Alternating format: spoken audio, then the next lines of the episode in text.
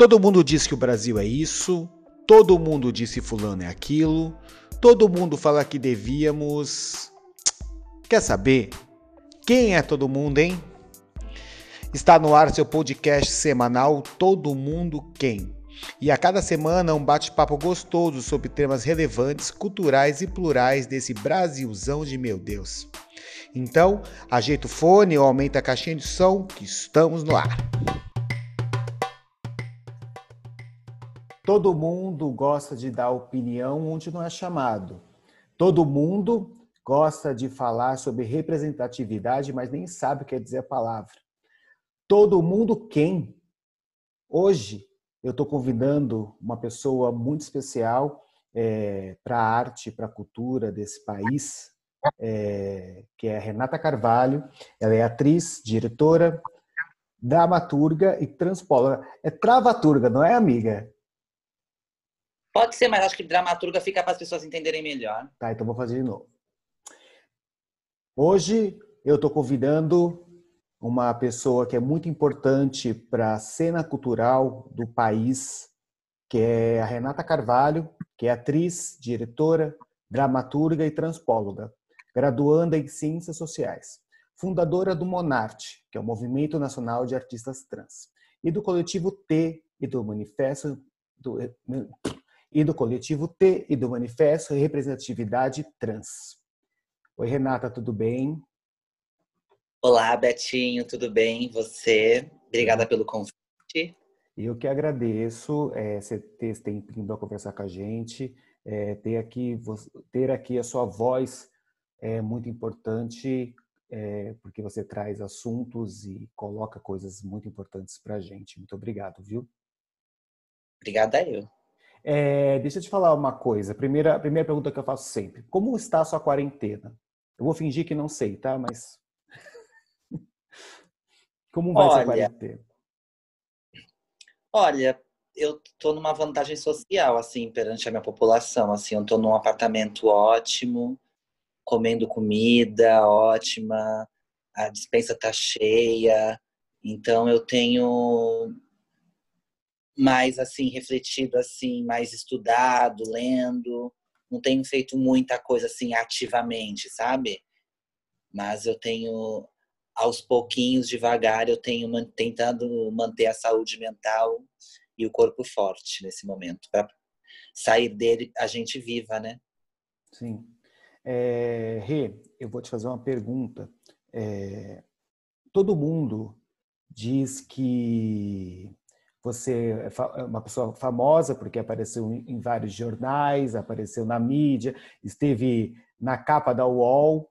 É... Todo mundo diz que isso, com isso você ficou rica, milionária e está esbanjando por aí. Quem é esse todo mundo? Me conta. É, primeiro, quando a gente vai falar de todo mundo, a gente precisa saber quem é esse todo mundo, né? Eu não me encaixo no todo mundo. Eu adoraria me encaixar no todo mundo, mas eu não me encaixo. Então a gente tem que ampliar um pouquinho esse entendimento de humanidade, de cidadania, aonde todo mundo encaixa. Eu, eu até entendo assim, é, pelo fato de, de, do meu trabalho ter sido muito noticiado, as pessoas uh, ligarem isso a, a, ao financeiro, né? Mas nem isso isso não acontece. Uh, o que aconteceu, né? Porque eu dou muita entrevista, né? Devido ao que aconteceu com a peça, ao representatividade trans, que isso uh, vira financeiro. Mas é óbvio quando você, o seu trabalho é mais conhecido, é mais procurado, uh, aumenta a aumenta as chances de conseguir alguma coisa, assim, né? Algum financeiramente dizendo, né? É, a gente tem visto muita matéria sobre na quarentena que as mulheres, as mulheres trans têm sofrido bastante, porque aumentou, parece, né, o, os crimes de transfobia. É, como você está enxergando é, a pandemia e as, é, essas pessoas, essas mulheres, as travestis, né, que trabalham é, que não tem dinheiro, né, porque o trabalho foi tirado, que não pode ir para a rua, não pode fazer uma série de coisas, né? Essa vulnerabilidade é, na pandemia dessas mulheres? Primeiro, a gente precisa falar que esse isolamento social, nós travestis, mulheres trans, já conhecemos desde sempre, né? Quando se, quando, se, quando se tem alguma coisa muito forte, uma peste, uma guerra, enfim, alguns corpos já são automaticamente sofrem essa, essa, essa situação. Né? Na pandemia, nós vemos pessoas negras, pessoas trans, então, sem. Eu, como tenho muitos grupos políticos, eu tenho muito grupo de pessoas trans que estão por conta própria saindo nas ruas para distribuir comida e, e, e, auxiliando e fortalecendo pessoas trans que estão com necessidade, inclusive, de comida, né? Então, é um momento que nós temos que, que, que ampliar esse olhar de entendimento, né? Por isso, quando eu comecei aqui falando que eu tenho uma vantagem social na minha população, né? Não é todo mundo que, que tem um lugar um, para se morar e um lugar, um lugar com conforto, com estabilidade, né? Uh, no sentido de, de que o, local te traz estabilidade emocional, enfim, né? Uh, e esse isolamento nós sentimos desde sempre, né? Mas nossa, o nosso corpo é tão violentado que ele não tirou, ele não, ele não tirou férias nem na, no isolamento social. Nosso, no, o número cresceu durante a pandemia dos assassinatos de pessoas trans, travestis, né? Então, precisamos olhar, né? Quando a gente está falando desse conceito de humanidade, quem é humano, nós, pessoas trans, não estamos nessa humanidade. Os corpos negros não estão nessa humanidade. Por isso que recebem 80 tiros, por isso que arrancam o coração, por isso que um policial pisa no pescoço até, até deixar a pessoa sem respirar. Porque são corpos não válidos, são corpos que tem, é, é melhor valorizado, é, de, não tem valoração no, no nosso conceito de, de humanidade, né, de sociedade. Então, nós vamos repensar sobre isso também. É legal quando você fala sobre a questão do isolamento do seu corpo, é, que até para quem está assistindo poder entender, é, existe uma coisa do, uma coisa muito forte que é do, as pessoas não te tocarem, né? Rê? Você sempre fala isso, é, que as pessoas não tocam a travesti, não tocam esse corpo.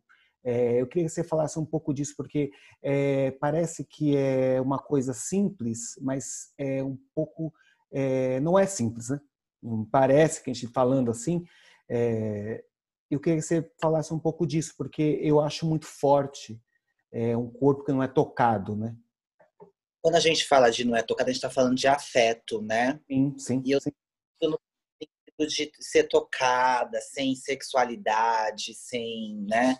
Sem exotismo, porque é um corpo visto desagradável, um corpo que as pessoas têm, muitas têm nojo, muitas têm dó, muitas acham anormal, endemoniado, sem Deus, então não querem tocar nesse corpo amaldiçoado, né?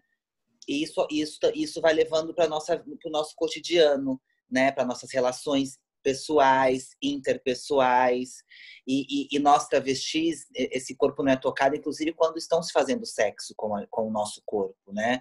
Tem uma questão de, de fobia também com esse corpo que é meio dicotômico junto com esse desejo, né?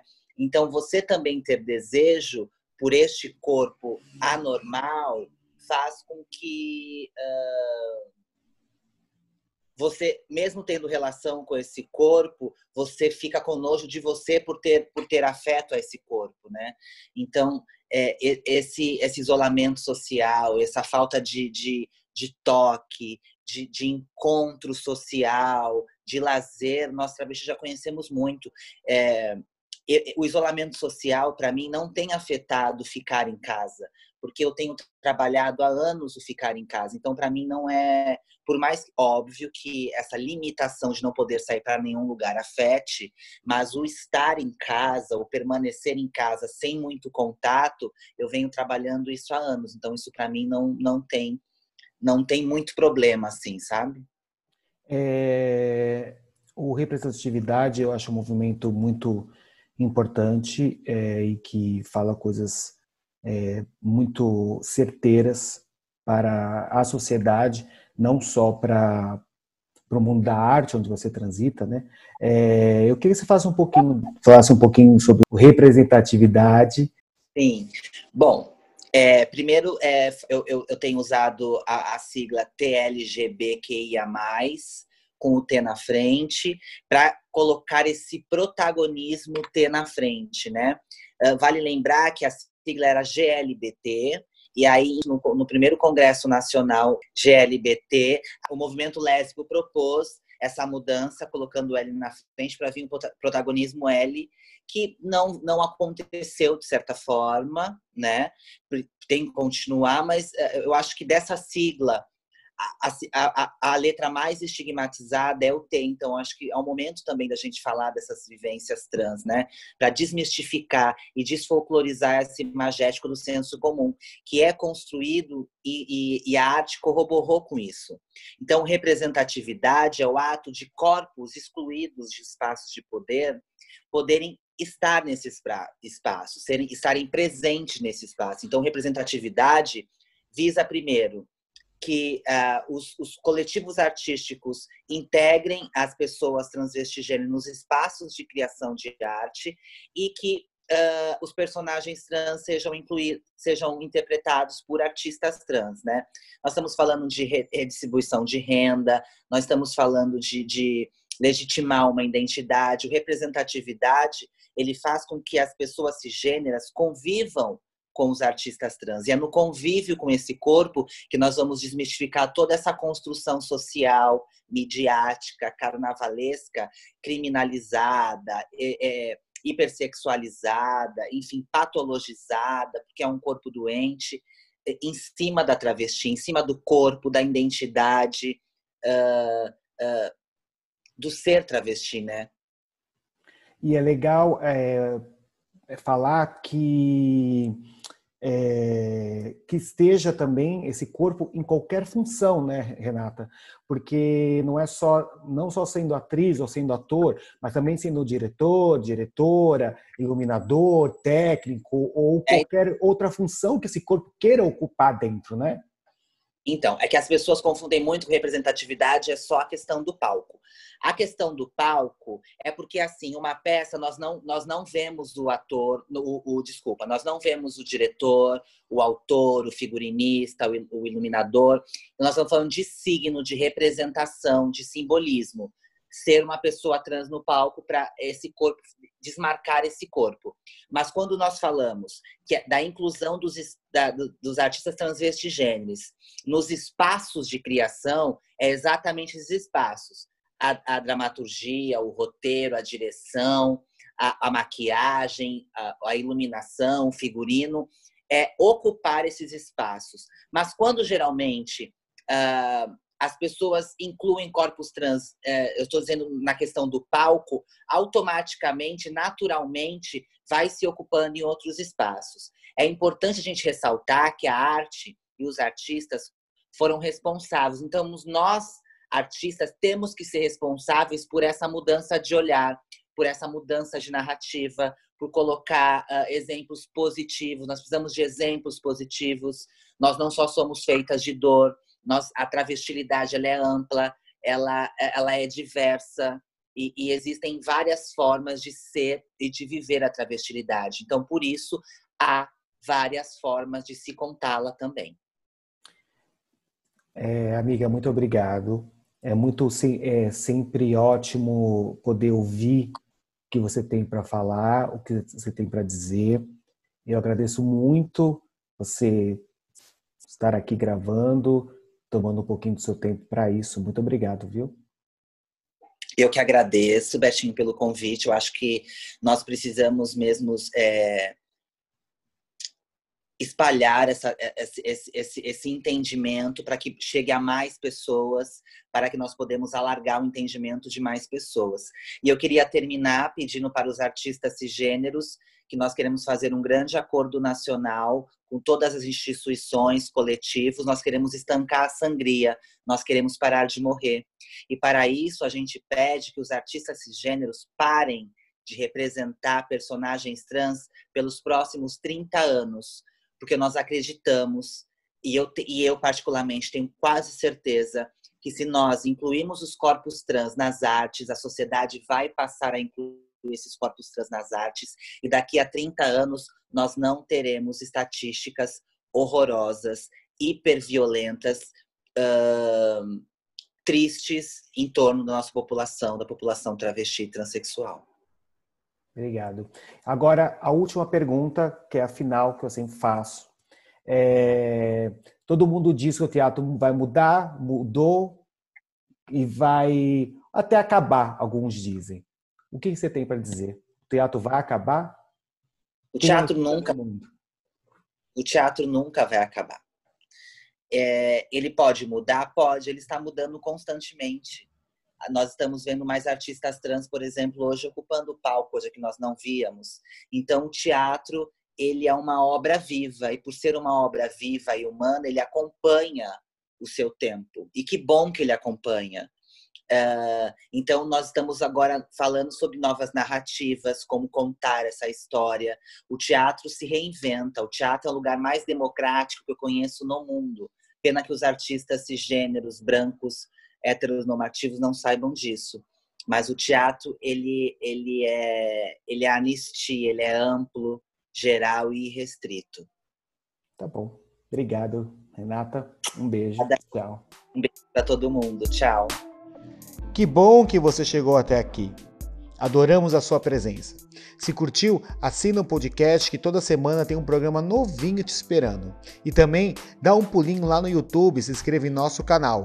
É o Sanatório. E também pode procurar por Todo Mundo Quem.